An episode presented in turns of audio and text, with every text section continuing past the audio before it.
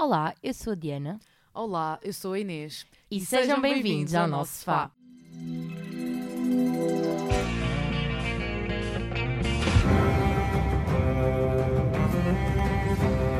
I want you to draw me like one of your French girls. No, Daddy doesn't even get to touch Mommy. Here's Johnny. On Wednesdays we were picking. Sofá. Há sempre lugar para mais um. Nada melhor para começar a nova temporada do que irmos ao circo, não achas, Inês? Afinal, é sobre palhaços o nosso episódio. Mas não é de um palhaço qualquer que vamos falar, vamos falar de Joker, o palhaço e o vilão mais aclamado de Gotham City. O filme estreou há menos de um mês e já está no top 15 das classificações do IMDB. Joker já ganhou um Leão de Ouro no Festival de Cinema de Veneza e até já se fala num Oscar para Joaquin Phoenix, o ator que vestiu o fato colorido do inimigo de Batman. Spoiler alert! Este filme foi, eh, como estávamos aqui a dizer, já, já se fala em Oscars, já, já foi premiado eh, e houve assim um grande zum zum à volta do Joker. Diana, o que é que tu achaste? Tu achaste que é daqueles filmes em que se faz muito ruído e depois, eh, na verdade, é um flop ou achas que vale mesmo a pena ir ver? Para começar, eu vou dizer que eu não sou uma grande fã de filmes de super-heróis, nem da Marvel, nem da DC, mas eu adorei o filme do Joker. Eu acho que vai muito além de um filme, de um comum filme da DC. Ah, acho que está a ser um sucesso. Nós temos já que falar disto, que é a cena inicial. A cena inici- inicial é deliciante, porque o Joker começa a pintar-se ah, para fazer o seu, o seu trabalho diário de, de palhaço na rua e é uma contradição incrível porque ele está a rir-se imenso e a chorar. E logo a seguir ele vem dizer: É de mim ou este mundo está cada vez mais louco? Depois de ele ter rido à gargalhada e chorado ao mesmo tempo. Ah, é assim, eu por acaso vi uma entrevista, ah, acho que foi do realizador, do Todd Phillips, em que ele falava precisamente dessa primeira, ah, dessa primeira cena, ah, que é ele está a pintar-se, efetivamente ele está a rir-se e depois ah, cai uma lágrima. E eles disseram que isso não foi propositado, foi mesmo, aconteceu. E, e eles escolheram esse take, não é? Porque é um take tão espetacular, porque mostra precisamente a bipolaridade ah, do, do Joker. Ficou muito bem no filme, Sim, ficou sem dúvida. Sem dúvida que ficou ótimo. E o filme é marcado por muitas frases que dão-nos a perceber o quão psicologicamente alterado ele está, mas que nos fazem pensar. E há uma frase que a mim me tocou muito, que é só espero que a minha morte faça mais sentido que a minha vida. E é engraçado porque ele nessa frase faz um trocadilho em inglês. E Exatamente. isso é um bocadinho aquilo que nós perdemos com as legendas em português, porque estamos tão focados a ver o filme e a ler, estamos habituados a ler as legendas. Ah, mas para aqueles a quem, a quem lhes escapou, ahm, ele aqui, em vez de dizer. m- só espero que a minha vida faça mais sentido. Aqui, mais sentido, em vez de ser ah, sense, de sentido em inglês, ele diz sense, de cêntimos. Exatamente. Portanto, lá está aquilo que ele quer ah, pôr sempre naquilo que diz e na maneira como age a felicidade. Ele quer sempre pôr alguma piada, ser o Joker, não é? Ah, e até mesmo nestas coisas mais sérias e como tu disseste que nos levam a pensar, ele tenta ser feliz porque, como a mãe lhe diz, tens que pôr uma happy face.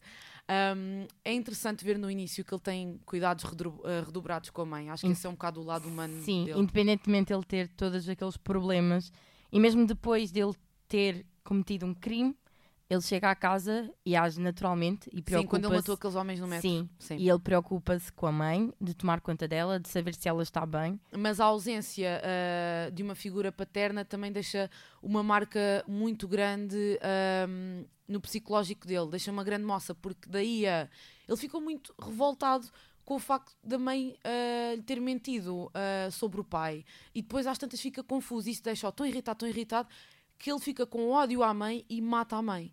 Agora nós não sabemos se foi o que aconteceu ou não. Tu vês que ele, quando há uma, uma abertura para que haja uma possibilidade de haver um pai, ele vai atrás do pai do Batman, que é o candidato a presidente da Câmara. Thomas Wayne o Thomas Wayne, exatamente, ele vai desesperadamente porque ele precisa imenso de carinho. E quando ele não recebe esse carinho, há uma cena icónica que é ele é rejeitado e ele chega à casa e vai para dentro do frigorífico. E eu fui pesquisar sobre isso, e então há todo um significado por trás desta cena, que é ele apercebeu-se que não valia a pena tentar arranjar carinho e que ninguém ia corresponder. Então ele vai para dentro do frigorífico para se tornar uma pessoa fria. Pelo menos a memória que eu tenho quando estava a ver o filme no cinema é as pessoas a rirem-se. Olha para ele, tão estúpido, tão parvo, coitadinho, vai-se por dentro do frigorífico. E ah, existe uma teoria muito engraçada e que nos faz pensar imenso, que é o frigorífico que o Arthur entra não tem abertura por dentro.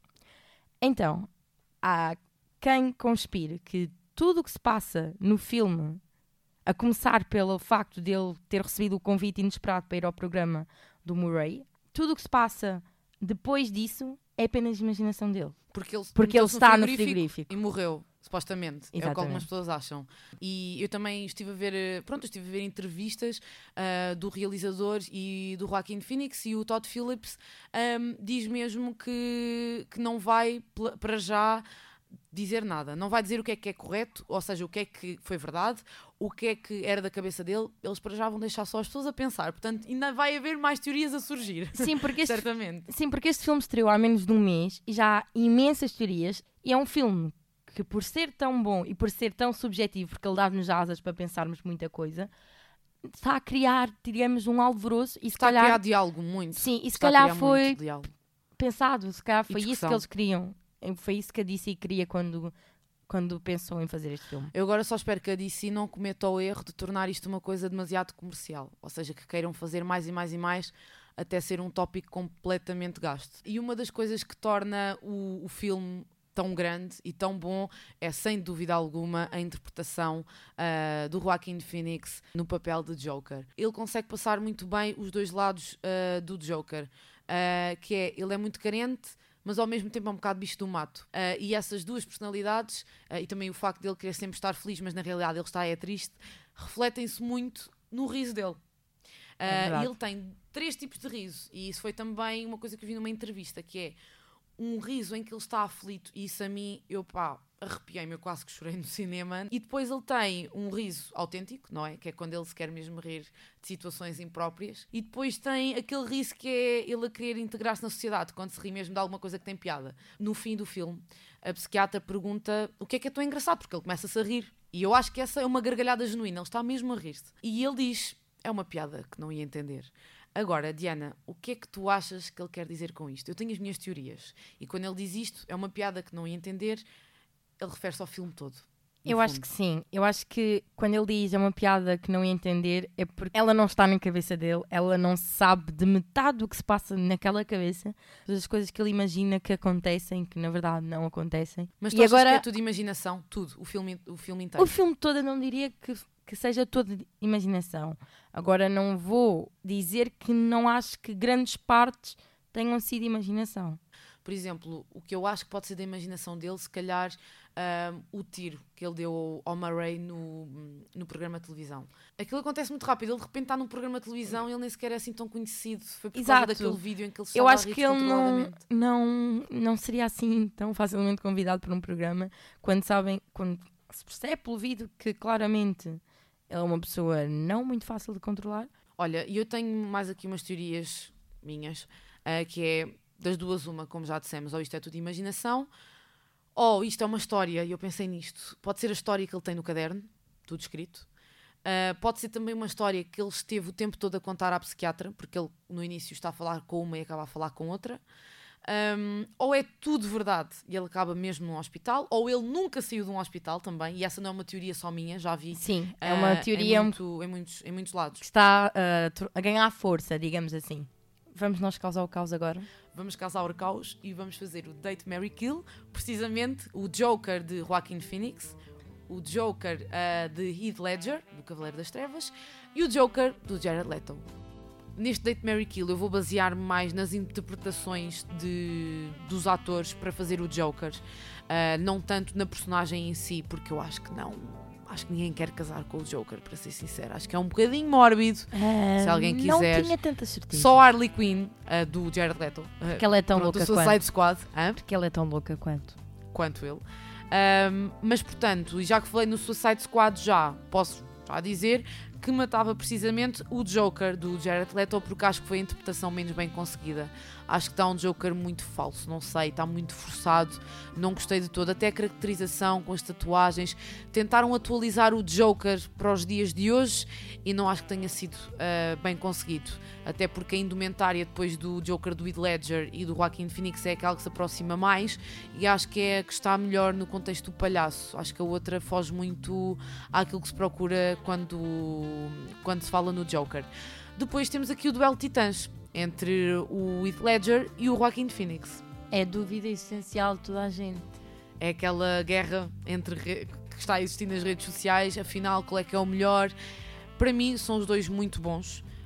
Um, mas aqui é assim, eu gosto, eu gostei mais do Joaquin Phoenix um, a interpretar o Joker, mas também é injusto, porque ele teve todo um filme para provar que era um bom Joker, enquanto que o Heath Ledger, no Cavaleiro das Trevas, não apareceu sempre, porque é o filme do Batman, não é do Joker. Uh, ainda assim, é um marco na história do Joker, o Heath Ledger, e, e portanto ia a um date com ele, uh, e para casar, o Joaquin Phoenix, um, e pronto, andava assim, com estes os dois. E tu, Diana? Bem, eu não vou discordar de ti das tuas nem das tuas escolhas. Uau, isto é inédito. Mas as minhas justificações claramente são diferentes porque sou eu. Eu também mataria o Jared Leto no Suicide Squad porque esse filme errou no momento em que clicaram no play. Depois, eu também teria um date com o Heath Ledger e a conhecer mais da personalidade e do Joker do Cavaleiro das Trevas. Para finalizar, eu casaria claramente com o Joker deste filme porque ele tem grande personalidade, ele tem dupla, tripla e eu adoro descobrir e decifrar mentes, então tinha muito para onde me entreter. Neste Date Mary Kill falámos dos três Jokers, que são diferentes, mas há uma coisa que é comum em todos, que é o cabelo verde e a maquilhagem. É assim que nós identificamos o Joker. É um sorriso vermelho e rasgado um, e a cara toda branca. E entre estes três foi variando a indumentária e as cores do fato, neste filme que saiu, são muito importantes. Um, uma das cores que que, tem, que o fato tem é o amarelo. O amarelo é uma cor que é associada a, a doenças psicológicas, é a cor que hum, representa o, movimento de Setembro Amarelo. É um movimento que surgiu no Brasil entretanto, já se espalhou por vários países, que é um mês de prevenção a doenças psicológicas. É assim, nós podemos interpretar que, para além de toda a mistura de cores que aquele fato tem, que nota-se o quão bipolar ele é, porque todas as cores fazem sentido de uma maneira diferente. Mas também mistura... são cores fortes. Exatamente. Podem e ele mistura as todas. E... e... ele mistura as todas porque, embora seja uma confusão, ou seja, uma mistura de cores improváveis, digamos assim, uh, todas elas transmitem alegria e todas elas têm um significado e não só no vestuário, mas também nos cenários, as cores quentes e as cores frias coincidem nas mesmas cenas. E eu acho que isto mostra os dois lados dele, lá está essa bipolaridade. Um, em vários cenários temos o azul, e é um azul sombrio e sereno, mas depois temos o amarelo ou laranja, que eu aqui um, nas cenas, não acho que seja essa questão do, do setembro amarelo e dos distúrbios mentais, mas sim o lado feliz de palhaço que ele tem. E nos dois cenários haver esta coincidência, estas duas cores, é mesmo para mostrar os dois lados dele. Eu acho que as cores são muito importantes, mas o que me fez a mim achar que os momentos do filme estão muito bem conseguidos foi, foi sem dúvida o auxílio da banda sonora. A banda sonora está banda incrível. Sonora é. Está incrível neste filme e transmite naquele momento exatamente o que ele está a sentir. Aliás, o realizador, o Todd Phillips, disse à Vanity Fair que o Arthur tem música dentro dele e isso continua mesmo quando ele é Joker. A compositora diz que recebeu mesmo uh, instruções para fazer a música uh, do filme uh, baseada nos sentimentos que o guião lhe transmitisse. Portanto, ela teve essa, essa liberdade e foi muito bem conseguido. Um, e por esse motivo, apesar do instrumento mais audível ser o violoncelo, por isso é que eu falo numa música pesada, um, há temas tocados por uma orquestra sinfónica com 90 músicos e nós não nos apercebemos. E por isso mesmo, eu trouxe aqui uma música para mostrar uh, aos nossos ouvintes e para nós ouvirmos também aqui em estúdio, uma música do filme que se chama Defeated Clown, que foi feita então pela compositora um, do filme. Vamos ouvir.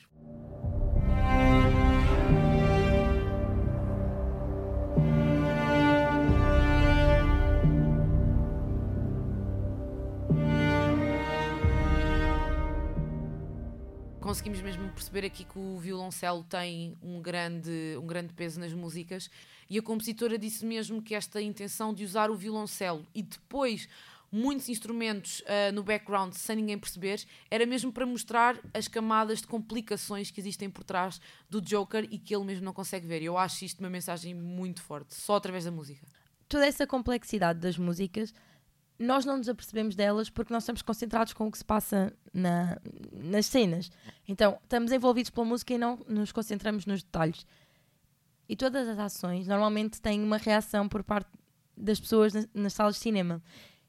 E eu não sei quando tu foste ver o filme e quando as pessoas foram ver o filme lá em casa, mas na minha sala de cinema ouviu-se muitas vezes pessoas a rir.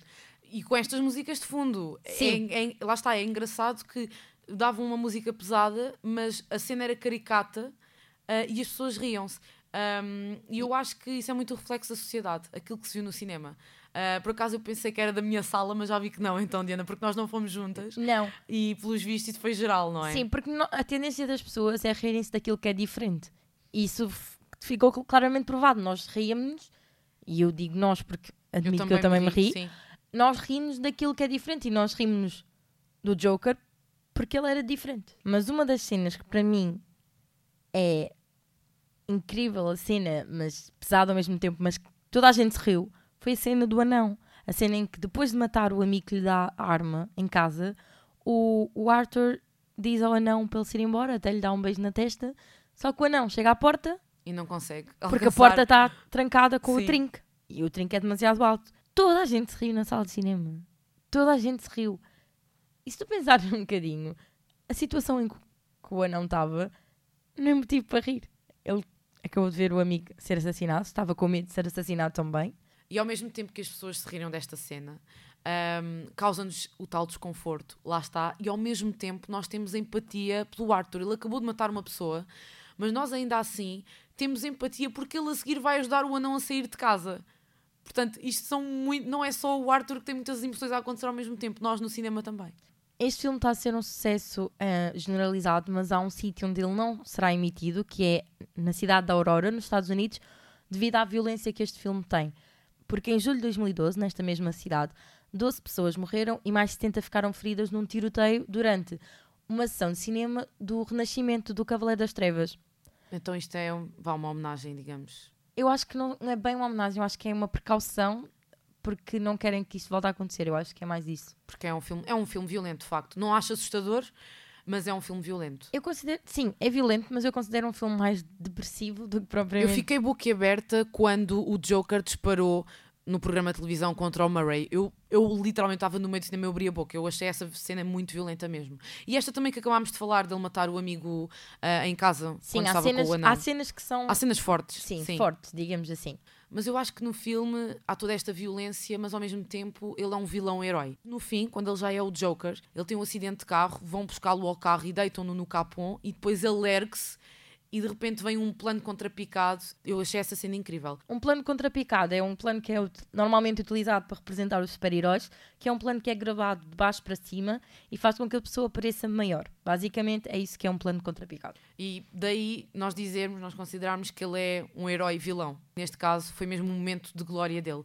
E eu gostava de falar da cena das pegadas de sangue, que é quando ele ah, está num hospital ah, psiquiátrico, e já está outra vez com, com a psiquiatra, ah, e sai da sala e vemos pegadas de sangue, e isto tem muitas interpretações. O que é que tu achaste que aconteceu aqui? Eu, quando acabei de ver o filme, eu fiquei com a impressão de que ele a tinha assassinado.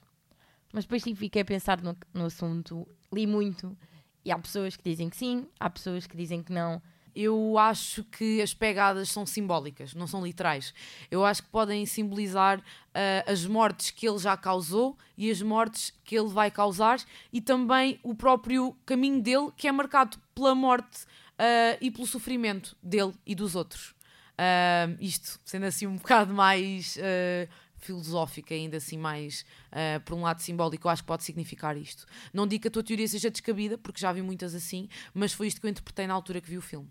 E como esta cena é também o fim do filme, nós estamos a chegar ao fim do nosso primeiro episódio da segunda temporada e eu acho que é importante fazermos aqui um resuminho rápido do que é a mensagem essencial deste filme. O que é que nós tiramos deste filme? Eu acho que ele só quer ver o caos e pôr a sociedade à prova. E acho que isto é ahm, outro ponto de ligação entre todos os Jokers. É isto que eles querem. At- aliás, no Cavaleiro das Trevas, o Joker teve a oportunidade de matar o Batman, nunca o fez. Porque ele disse que acha piada a isto. É esta brincadeira, brincar com as pessoas, no fundo. Basicamente, eu, eu acho, e é a minha interpretação, ele só faz mal a quem lhe faz mal também. Então, o Batman nunca lhe fez mal. Então ele também não iria ma- querer matar o Batman. E no Cavaleiro das Trevas, já que estamos a falar então do Batman, há uma cena, quase no fim também, ahm, em que existem dois barcos e em cada barco há um comando para fazer explodir o outro. E assim as pessoas salvam-se, as pessoas de cada barco. E ele diverte-se com essa experiência social, porque ele quer mesmo ver as pessoas a arruinarem-se umas às outras. E neste filme do Joker, com o Joaquin Phoenix, ah, quando ele é preso depois de matar o Murray, se é que matou, não é? no programa de televisão, ele, ele vê o caos nas ruas, toda a gente com máscaras de palhaço, a incendiar carros, a incendiar casas, a matarem pessoas. Ele fica super feliz quando está no carro da polícia e diz: Isto é lindo, não é? E por isso é que eu estou a dizer: o ponto de ligação entre todos os Jokers é querer pôr à prova a sociedade. Mas eu acho que para além destes três Jokers, ainda existe um melhor. E se não Então? sabem do que eu estou a falar, têm que ir às nossas redes sociais e ver o nosso vídeo onde está a Inês vestida de Joker. Isso, eu diverti-me muito a fazer Joker, muito mesmo. E tu também me ajudaste. Ah, aliás, Eu sou autora Fal- da maquiagem do Joker, obrigada, da minha, contratem da minha, do meu Joker, porque pegando no filme ainda, ah, quando ah, o Joker ah, do Joaquim Phoenix pinta o cabelo de verde na casa de banho, Eu fiz a mesma Ahm, coisa. É cópia do momento em que a Diana pintou o meu cabelo de verde aqui na escola. E se não sabem do que nós estamos a falar, têm mesmo de ir ao nosso Facebook, ao nosso Instagram, ver o que é que nós andamos a tramar para começar esta segunda temporada. E agora, Inês, de que série ou filme vamos falar no próximo episódio? Eu e tu sabemos, mas vamos deixar-vos na dúvida. Portanto, têm de adivinhar a que série pertence o certo que vamos passar agora. Pivot! Pivot! Pivot! Shut up! Shut up! Shut up! Okay, I, I don't think it's gonna pivot anymore. You think? Portanto, agora metam a cabecinha a funcionar e deem os vossos palpites sobre o próximo episódio. Nas nossas redes sociais estamos curiosas com as vossas respostas. Até à próxima! Até à próxima!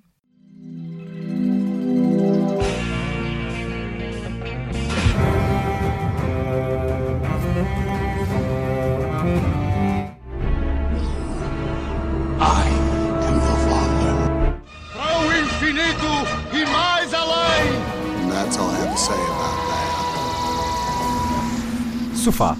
Há sempre lugar para mais um.